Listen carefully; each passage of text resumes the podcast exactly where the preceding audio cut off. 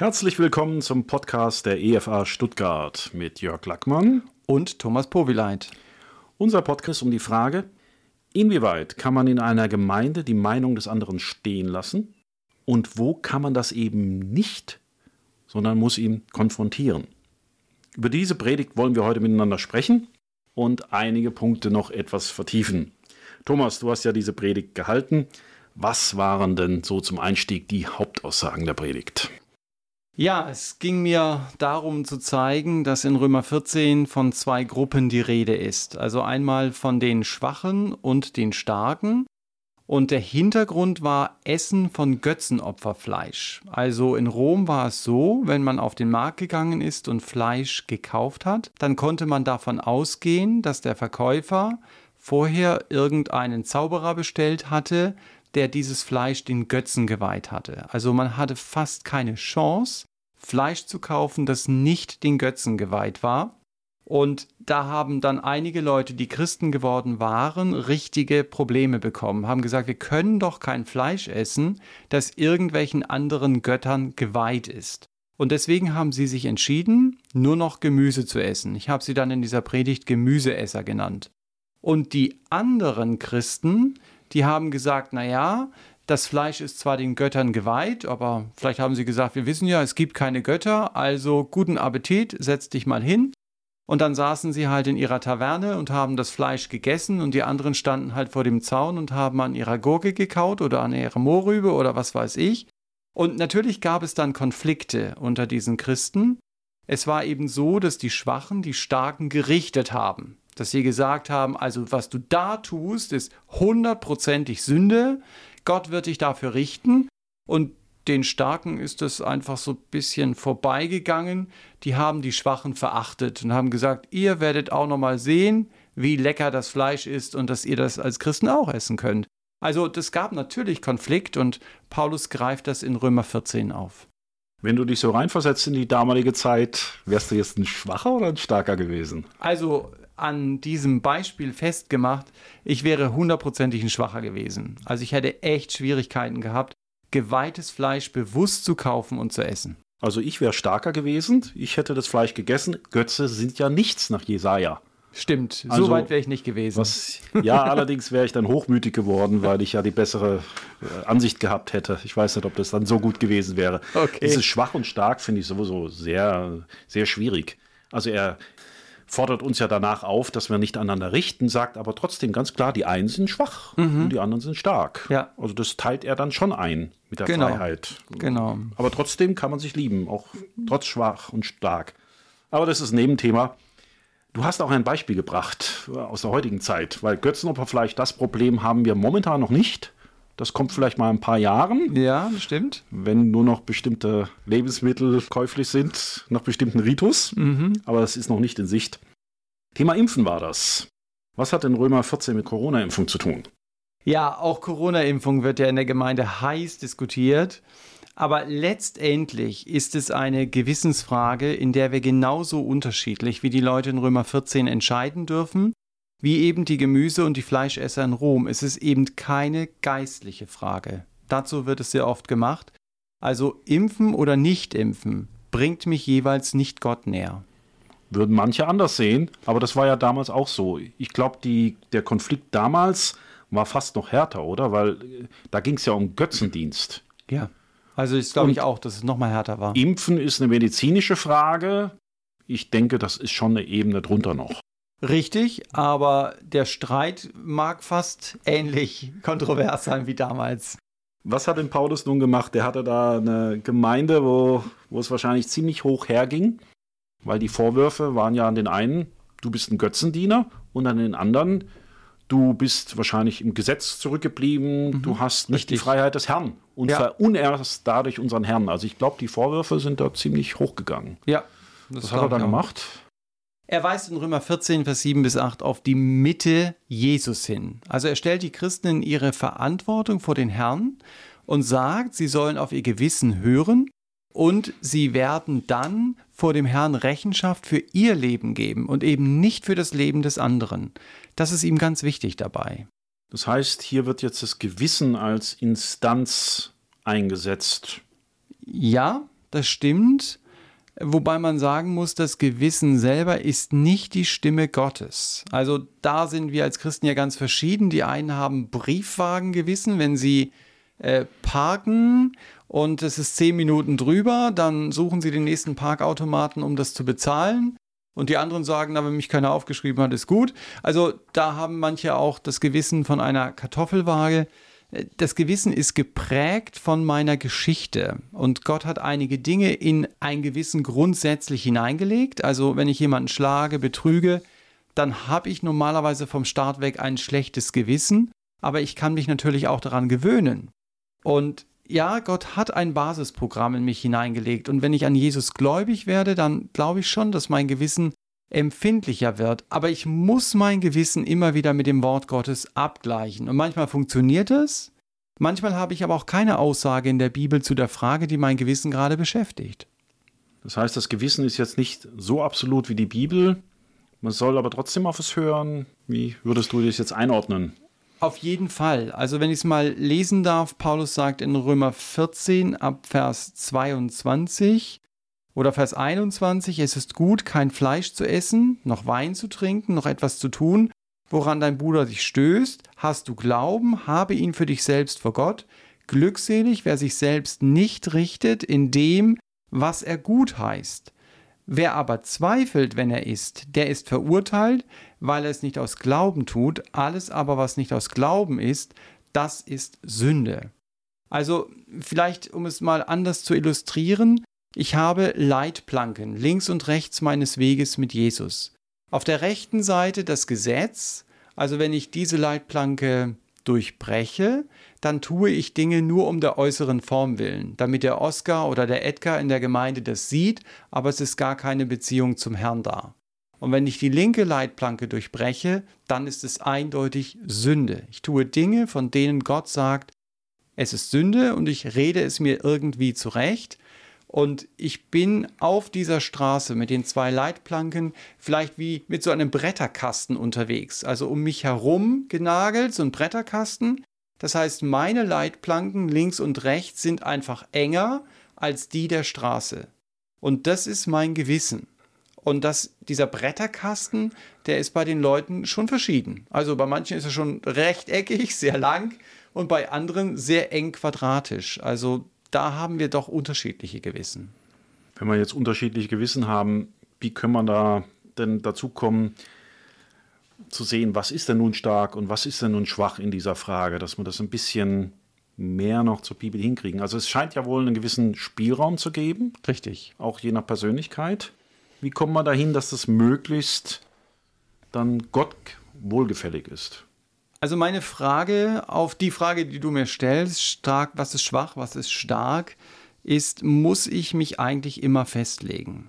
Ist es nicht wichtiger, was Paulus hier sagt, ich soll den anderen nicht richten, wenn er bestimmte Dinge tut? Oder ich soll ihn nicht verurteilen? Also, dass er hier an mich appelliert und sagt, pass auf, was du in deinen Gedanken dem anderen gegenüber machst.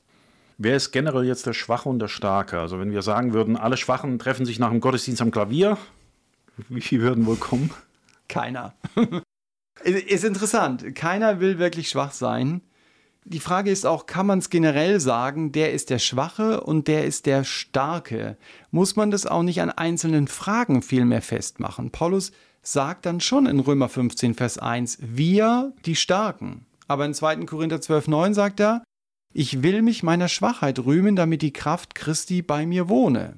Und wenn ich jetzt nochmal auf Römer 14 zurückkomme, da macht er deutlich, der Schwache isst Gemüse obwohl er Fleisch in diesem Fall hätte essen können. Das heißt, der Starke geht bis an die Grenze, die Gott gezogen hat, und der Schwache, der baut sich schon Grenzen, wo Gott noch gar keine Grenze zieht. Das mag für ihn in seiner Situation aber gut sein. Aber das Problem ist, die Schwachen machen dann ihr Gewissen zum Maßstab für andere.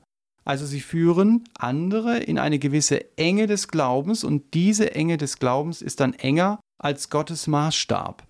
Und die Starken dagegen gehen bis an Gottes Grenze, aber vielleicht versündigen sie sich dann dabei, dass sie über die Grenze gehen oder dass sie sich an den Schwachen eben versündigen. Dieses an den Schwachen versündigen steht ja auch im Vers 13. man soll dem anderen keinen Anstoß geben. Was heißt denn das genau? Ja, Anstoß in dem Zusammenhang heißt, ich mache etwas, was den anderen verdirbt, also ins Verderben bringt. Wenn wir Römer 14, Vers 15 zum Beispiel lesen, dann steht dort, denn wenn dein Bruder wegen einer Speise betrübt wird, so wandelst du nicht mehr nach der Liebe.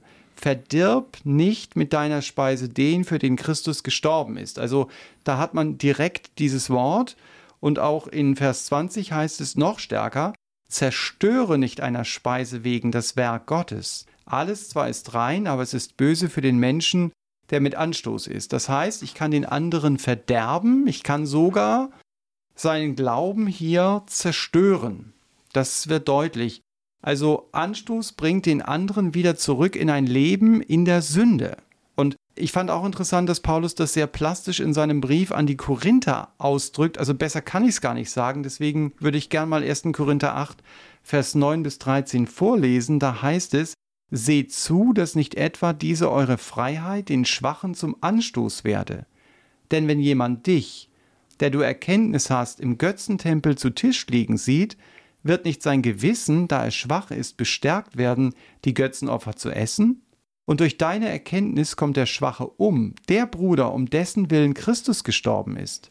Wenn ihr aber so gegen die Brüder sündigt und ihr schwaches Gewissen verletzt, so sündigt ihr gegen Christus. Darum, wenn eine Speise meinem Bruder Ärgernis gibt, so will ich nie und nimmer mehr Fleisch essen, damit ich meinem Bruder kein Ärgernis gebe. Heißt jetzt aber, es ist ja mal von Verderben die Rede. Richtig. Also beleidigt sein reicht nicht aus. Nein. Das also, dass man sagt, das gefällt mir nicht, sondern der andere muss schon zur Sünde verführt werden, weil ansonsten wäre ja der Schwächste in der Gemeinde, der den Takt vorgibt. Richtig. Wie bei der Bundeswehr, der Kleinste ist immer vorne gelaufen. Genau, es gibt auch sowas wie ein Diktat der Schwachen, nennt man das ja, wenn das so ist.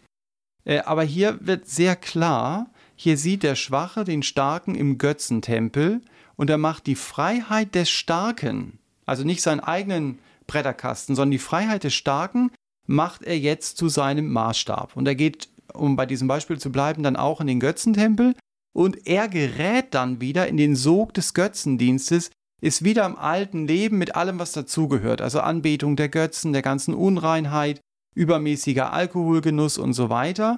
Und durch diesen Anstoß, man könnte auch sagen Stolperstein, da kommt er völlig weg von Jesus.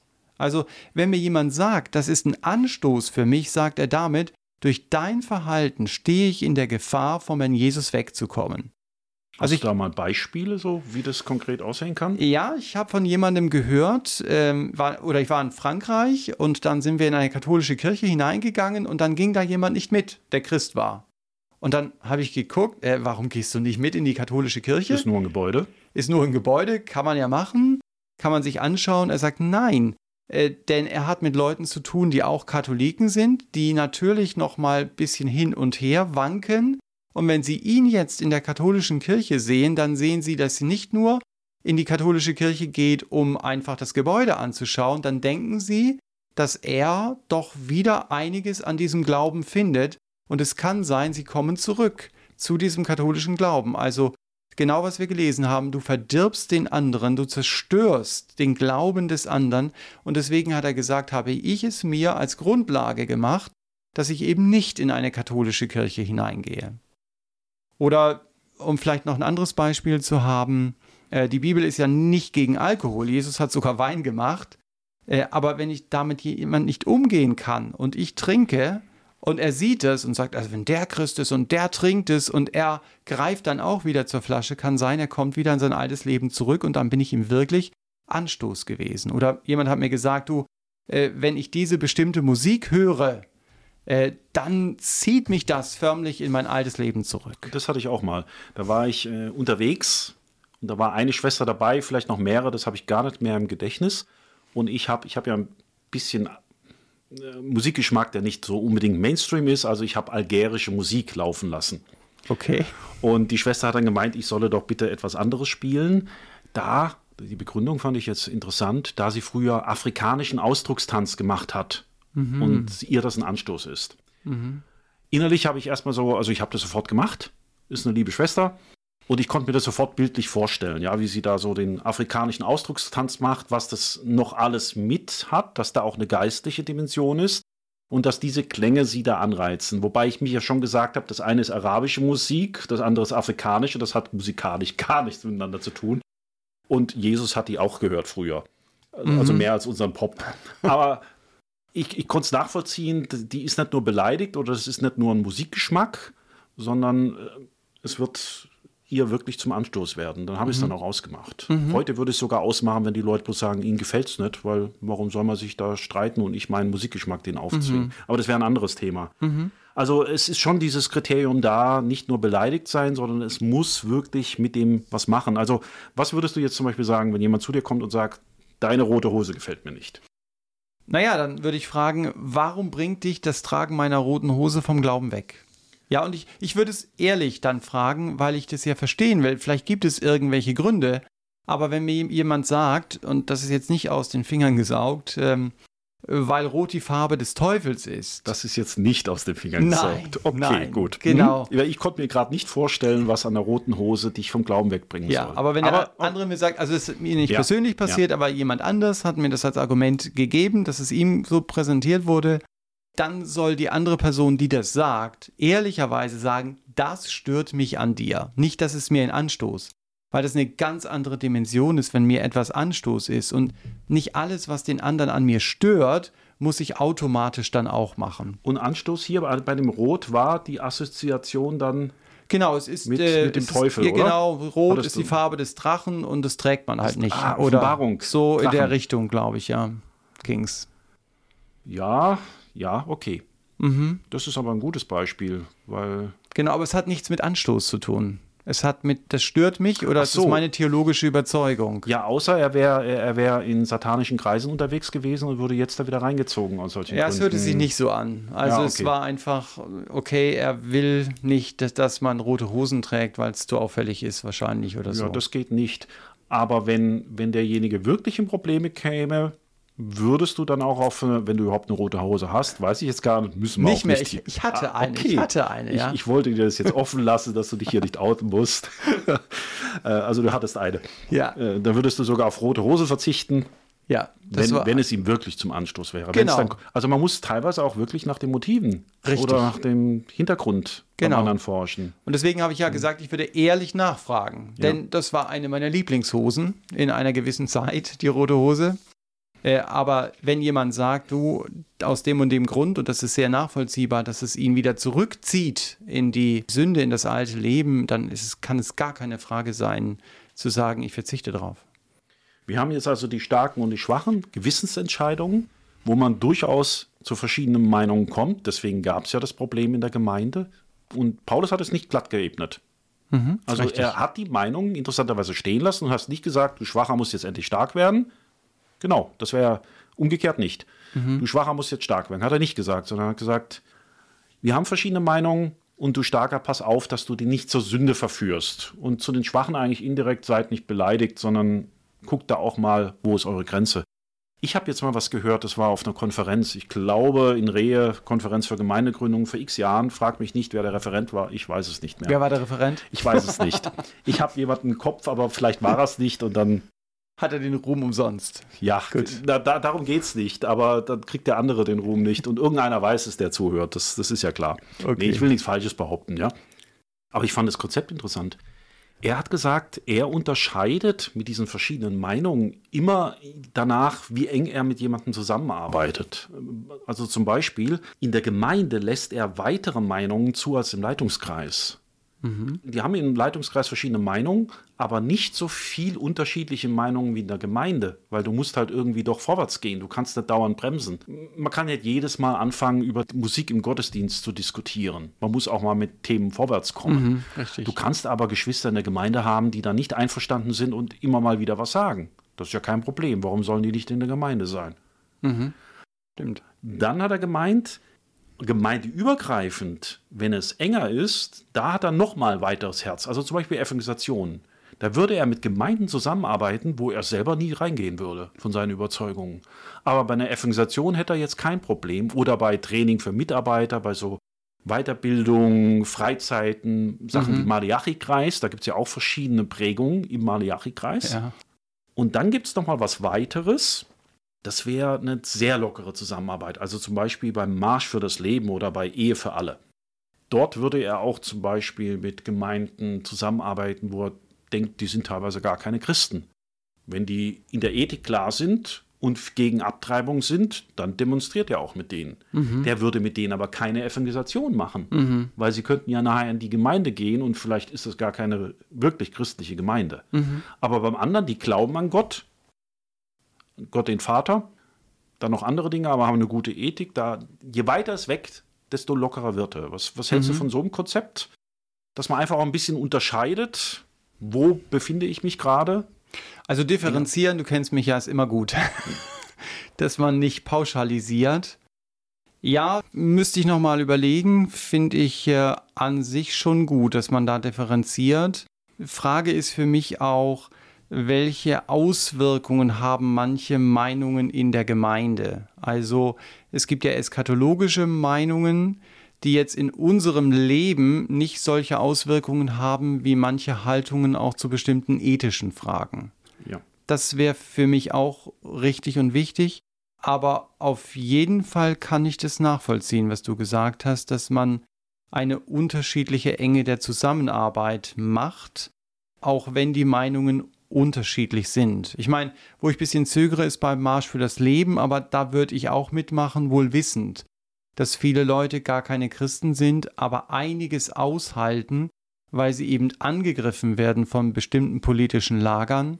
Da wäre mir einfach, dass Abtreibung eben Mord ist, deutlich zu machen, wichtig und da glaube ich, ist es auch nicht meine erste Intention, christlichen Glauben zu bringen, sondern vor allen Dingen diese eine ethische Frage nochmal hier zu betonen. Mhm, also von daher nachvollziehbar. Das Beispiel habe übrigens das ich gewählt, das war nicht von dem Referenten, wenn ich mich recht entsinne, das war okay. nicht Aber ein Amerikaner, da bin ich mir ziemlich sicher, wobei die ja. haben die Problematik auch. Aber gehen wir vielleicht mal auf diese erste Ebene, auf den Leitungskreis zurück. Ich kann mich noch erinnern, in der Predigt hast du gesagt, dass es schwierig ist, wenn ein Schwacher eine leitende Position in der Gemeinde hat. Wie hast du denn das gemeint? Ja, äh, ich glaube, den Satz sollte ich auch mehr differenzieren. Ich habe ja am Anfang gesagt, im Blick auf das Götzenopferfleisch zähle ich mich selbst zu den Schwachen. Ja, also das kann ich jetzt als, als Argument einführen. Äh, schwierig ist eben, wenn ich mein Gewissen zum Maßstab für andere mache. Und es ist gut, auch bei uns, dass nicht nur einer die Leitung inne hat und dass ich eben auf das Korrektiv der Brüder hören darf. Denn es muss klar sein, das ist wirklich eine Frage, die man verschieden sehen kann und die von der Bibel eben nicht eindeutig festgelegt ist. Und dazu gehören natürlich nicht Fragen wie starb Jesus wirklich für meine Sünde oder ist er von einer Jungfrau geboren worden? Und auch viele ethische Fragen, wie zum Beispiel die zehn Gebote, die liefern mir hier eine ganz klare Linie. Nicht stehlen, nicht lügen, der Unzucht fliehen, das sind klare Antworten aus der Bibel. Darüber muss ich, darf ich nicht diskutieren. Aber wenn es Fragen gibt, in denen die Bibel sich eben nicht eindeutig festlegt, sondern uns als geistlich gesinnte Christen die Freiheit gibt, eine Entscheidung zu treffen, dann kann ich immer noch meine Meinung haben, aber die muss dann nicht für die Gemeinde oder für meine Gruppe eben eingefordert werden. Und da sehe ich manchmal die Schwierigkeit. Hast du da ein Beispiel? Ja, es gibt Leute, die finden Musicals zum Beispiel schwierig, ähm, weil du in Musicals ja immer Worte hast, die nicht in der biblischen Geschichte stehen. Also es geht mir um biblische Musicals logischerweise. Bei anderen ist es so, dass ihnen der Musikstil nicht so gut gefällt. Und da darf man ja auch bei diesen einzelnen Punkten auch durchaus um Kompromisse ringen. Aber ich stelle mir die Frage, ist es gut, dass Kinder, die da mit Freude dabei wären, und denen die Lieder eben eine gute Prägung geben würden, das nicht können, weil mein Gewissen sich dagegen sträubt. Verstehst du? Ich sitze jetzt im Leitungskreis, mein Gewissen, also das können wir jetzt auf keinen Fall machen.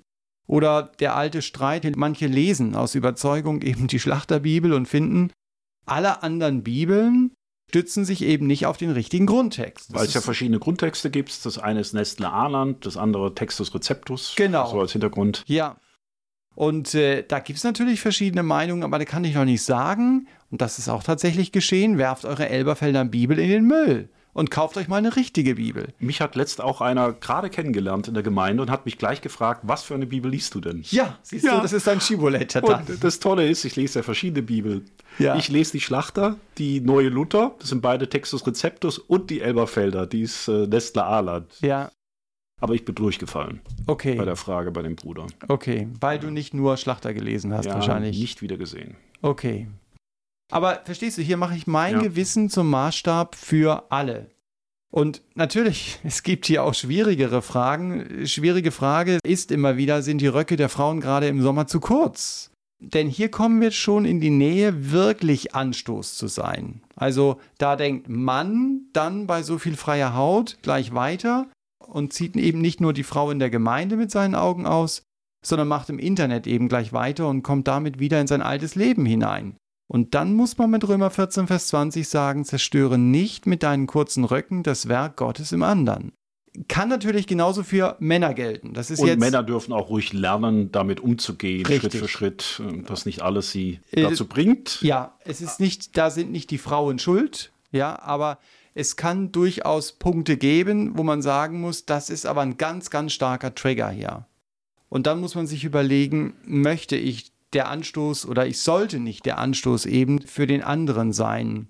Aber gerade bei solchen Fragen, ich glaube, es ist ganz wichtig, dass man dann mit mehreren klärt, was ist eine klare Ansage der Bibel und wo müssen wir eben auch Freiheit lassen und dürfen die Freiheit des anderen nicht durch unser eigenes Gewissen einschränken. Also das heißt ja nicht, dass ich hier mit knöchellangen Röcken irgendwie rumlaufen muss oder irgendwelchen Roben oder was weiß ich. Ja, also von daher ist das immer wieder eine spannende Frage, wo es auch nicht so, so eine Checkliste gibt, wo du einfach abhaken kannst und wo es sicher kontroverse Meinungen ständig geben wird, damit man sich auch angeregt unterhalten kann.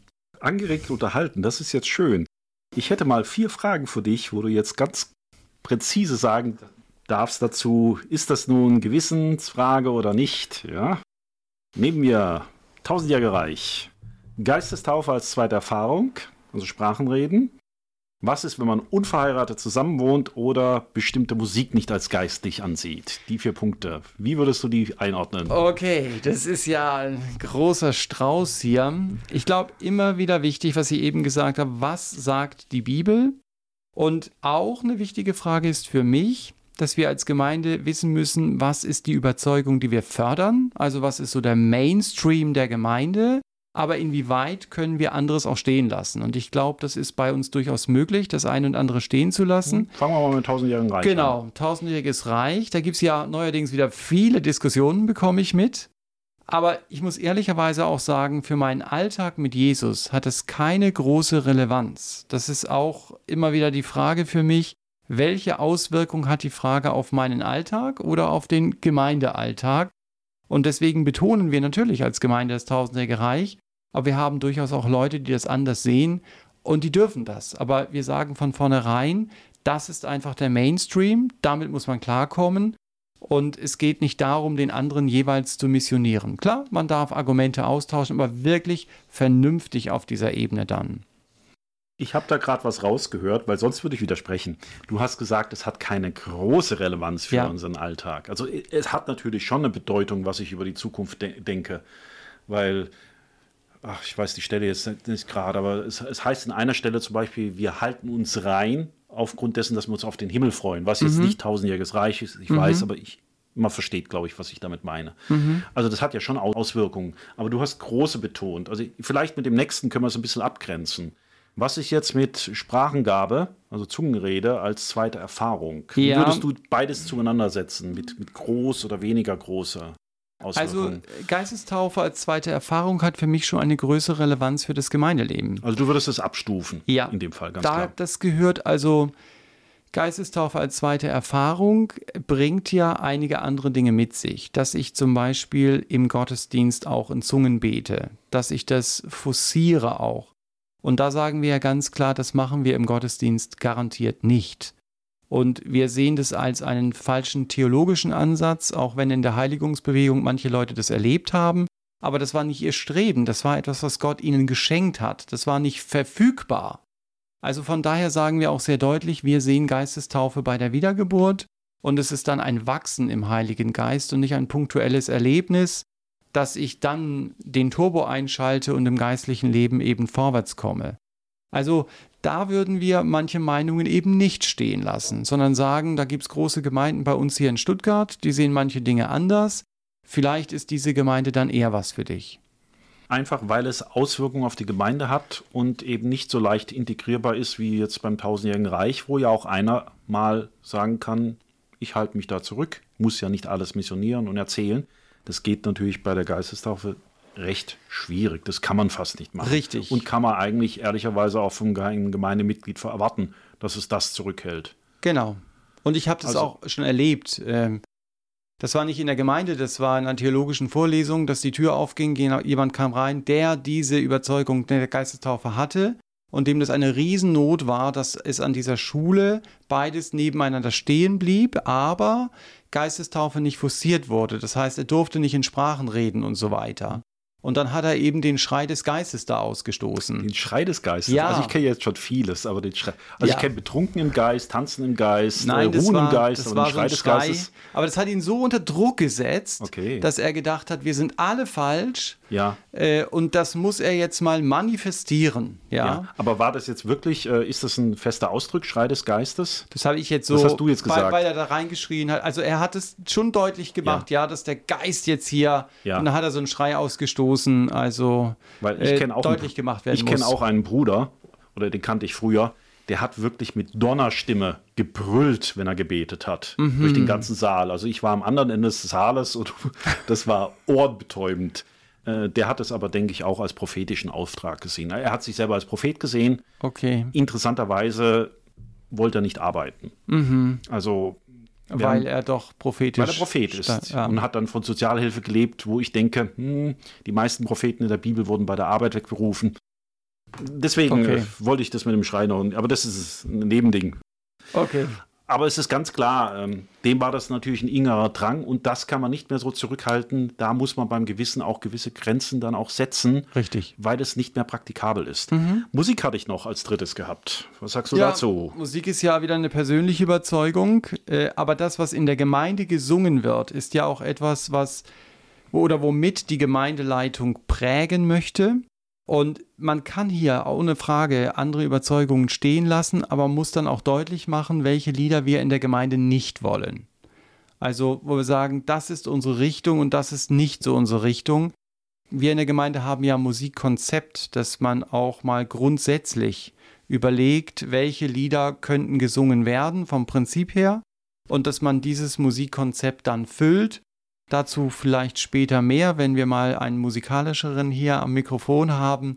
Da stehen wir auch noch ganz am Anfang, aber es ist nicht so gut, Dinge nur zu verbieten, sondern eher zu sagen, dahin wollen wir und wie erreichen wir dieses Ziel.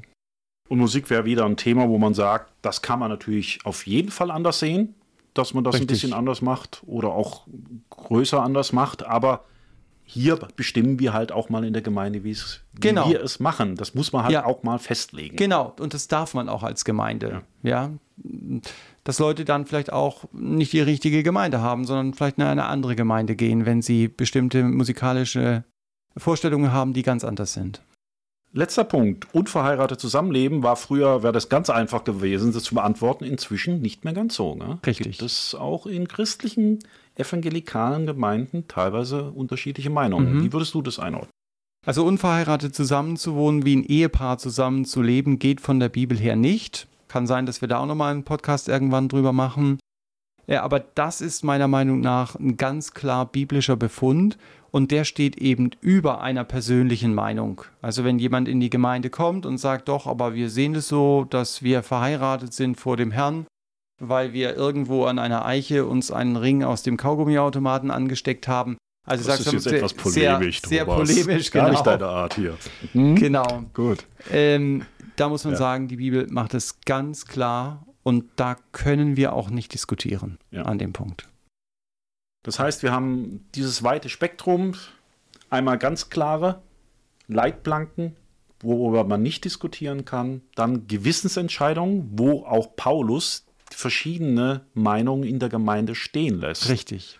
Und dann darunter nochmal Abstufungen, wo man sagen muss, die haben auch verschiedene Auswirkungen und entsprechend muss man dann in der Gemeinde auch reagieren. Bei manchen kann man etwas offenherziger weiter sein, ja. weil es einfach in der Praxis nicht zu merken ist. Bei anderen kann man die stehen lassen. Wir lassen unsere Geschwister mit anderen Überzeugungen ja stehen und, ja, und lieben sie als Fall. Geschwister und, mhm. und werden sie zusammen mit ihm im Himmel Lobpreis machen. Spannend dann auf welche Art. Werden wir aber dann sehen. Aber halt, da müssen wir das dann einschränken fürs Gemeindeleben. Richtig. Aber in allem die Liebe. Ja, das stimmt, Jörg. Das war der Podcast der Evangelischen Freikirche Evangelium für alle in Stuttgart. Wir hoffen, es ist euch etwas klarer geworden, in welchen Bereichen ich die Meinung der anderen in der Gemeinde stehen lassen sollte und wo ich sie vielleicht auch nicht stehen lassen kann. Wenn ihr Fragen habt, über die wir sprechen sollten oder Anmerkungen zum Podcast, schreibt uns doch unter podcast.efa-stuttgart.de. Wir wünschen euch Gottes Segen, ein waches Gewissen, mit dem ihr Gott ehrt und den Geschwistern nicht zum Schaden werdet, sondern sie fördert.